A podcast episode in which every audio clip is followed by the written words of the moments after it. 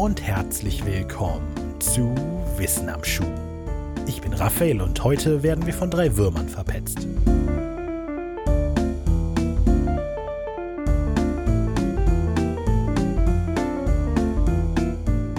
Wenn ich auf meinem Smartphone durch die Tier-Emoji scrolle, dann starren mich von meinem Bildschirm etliche Haustiere, einige Bären, ein paar Nutztiere und einige Insekten an. Am Anfang sind nur die verniedlichten Köpfe der Tiere abgebildet, weiter unten dann aber auch etliche ganze Tiere.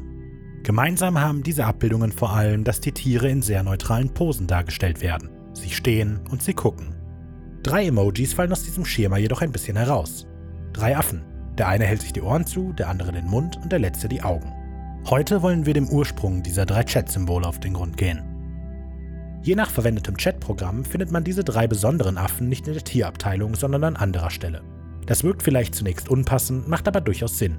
Denn genau genommen sind diese drei Affen keine Tiere. Also, natürlich sind sie Tiere, aber primär sind sie ein traditionell religiöses Symbol aus Japan. Jeder der drei Affen verkörpert einen Ausdruck. Misaru, zu Deutsch nicht sehen, Iwasaru, nicht sprechen und Kikasaru, nicht hören. Dass diese drei abstrakten Ausdrücke mittlerweile hauptsächlich mit den drei Affen verbunden werden, geht wahrscheinlich auf ein Wortspiel zurück. Die Endung Saru, geschrieben mit einem Z, bedeutet im Japanischen nicht klingt allerdings auch sehr ähnlich wie das Wort Saru, geschrieben mit einem S, was Affe bedeutet. Die Verbindung zwischen nicht sehen, nicht sprechen und nicht hören und Affen ist im Japanischen also wesentlich eindeutiger als im Deutschen. Zumindest war es das. In Japan heißen die Affen heute Minai, Kikanai und Iwanai, mit der modernen japanischen Verneinungsform Nai statt Saru. Im religiösen Kontext ihrer Entstehung stehen die drei Affen dafür, nichts Böses zu hören, zu sehen oder zu sprechen. In der westlichen Welt wird damit heutzutage Ignoranz angeklagt oder das wissentliche Übersehen von moralisch verwerflichen Verhalten. In seinem Ursprung repräsentieren die drei Affen auf eine bestimmte Weise das genaue Gegenteil. Hier stehen die Affen entweder dafür, wohlwollend über kleinere Vergehen hinwegzusehen oder als Ermahnung, selber nichts Böses zu tun. Sie entspringen dem Koshin-Glauben, einem traditionellen Volksglauben, der aus dem chinesischen Daoismus, der Lehre der unvergänglichen Seinskraft des Dao, hervorgeht. Es wird angenommen, dass der Koshin-Glaube irgendwann im 8. Jahrhundert nach Japan kam, obwohl dies nicht gesichert ist. Allerdings lässt die älteste bekannte Aufzeichnung über den Koshin-Glaube in Japan aus dem Jahre 838 darauf schließen, dass sie sich zu diesem Zeitpunkt in Japan, zumindest in bestimmten Kreisen, bereits zu einer Tradition entwickelt hatte. Im Zentrum des Glaubens stehen die Sanshi, drei Geisterwesen, die von Geburt an in jedem menschlichen Körper leben und ihre Verbindung zum himmlischen Gott Tentei. Die Sanshi kann man sich als Schulhofpetzen vorstellen. Sie merken sich alle irgendwie schlechten Taten und Regelverstöße in der Pause, nur um diese dann in einem Moment der Ruhe an die Lehrerin zu verpetzen, die einen dann entsprechend bestraft. In dieser Analogie steht die Pause selbstverständlich für das gesamte Leben, der Moment der Ruhe für die Zeit, in der man schläft, die Lehrerin für den Gott Tentei und die Strafe für eine Verkürzung der Lebenszeit oder eine Verschlechterung der Lebensqualität. Wenn sie dich einmal verpfiffen haben, schickt Tentei sie zurück in deinen Körper, wo sie die gewählten Strafen durchsetzen. Yoshi, der obere Wurm, der im Kopf der Menschen wohnt, sorgt dafür, dass die Sehkraft nachlässt, die Haare ergrauen und das Gesicht faltig wird. Generell für Alterungserscheinungen. Shushi, der Wurm der Mitte, kann Organschäden herbeiführen, für Übergewicht oder Trunkenheit sorgen. Außerdem verursacht er schlechte Träume, wenn ihm dies denn aufgetragen wurde. Zu schlechter Letzt bleibt Geishi, der untere Wurm, der es sich in den Beinen gemütlich gemacht hat und so abstrakte Dinge tun kann wie Motivation senken, Willensschwächen oder Lebenszeit verkürzen.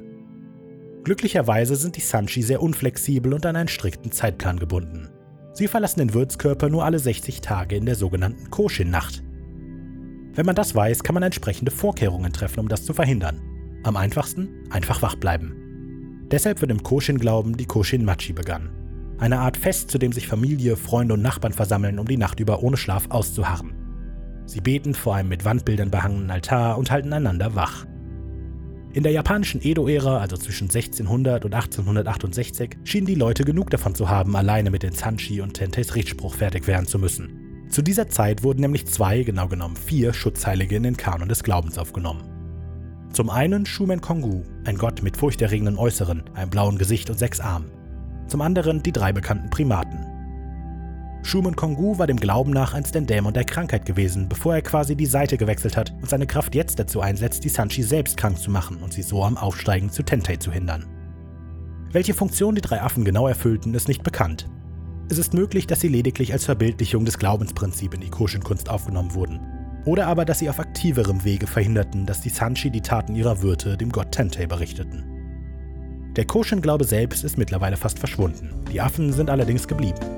Vor gar nicht allzu langer Zeit wurden sie sogar um einen vierten Kollegen erweitert. Shizaru oder Shinain. Der vierte Affe mit dem schoßverschränkten Arm steht dafür, nichts Böses zu tun.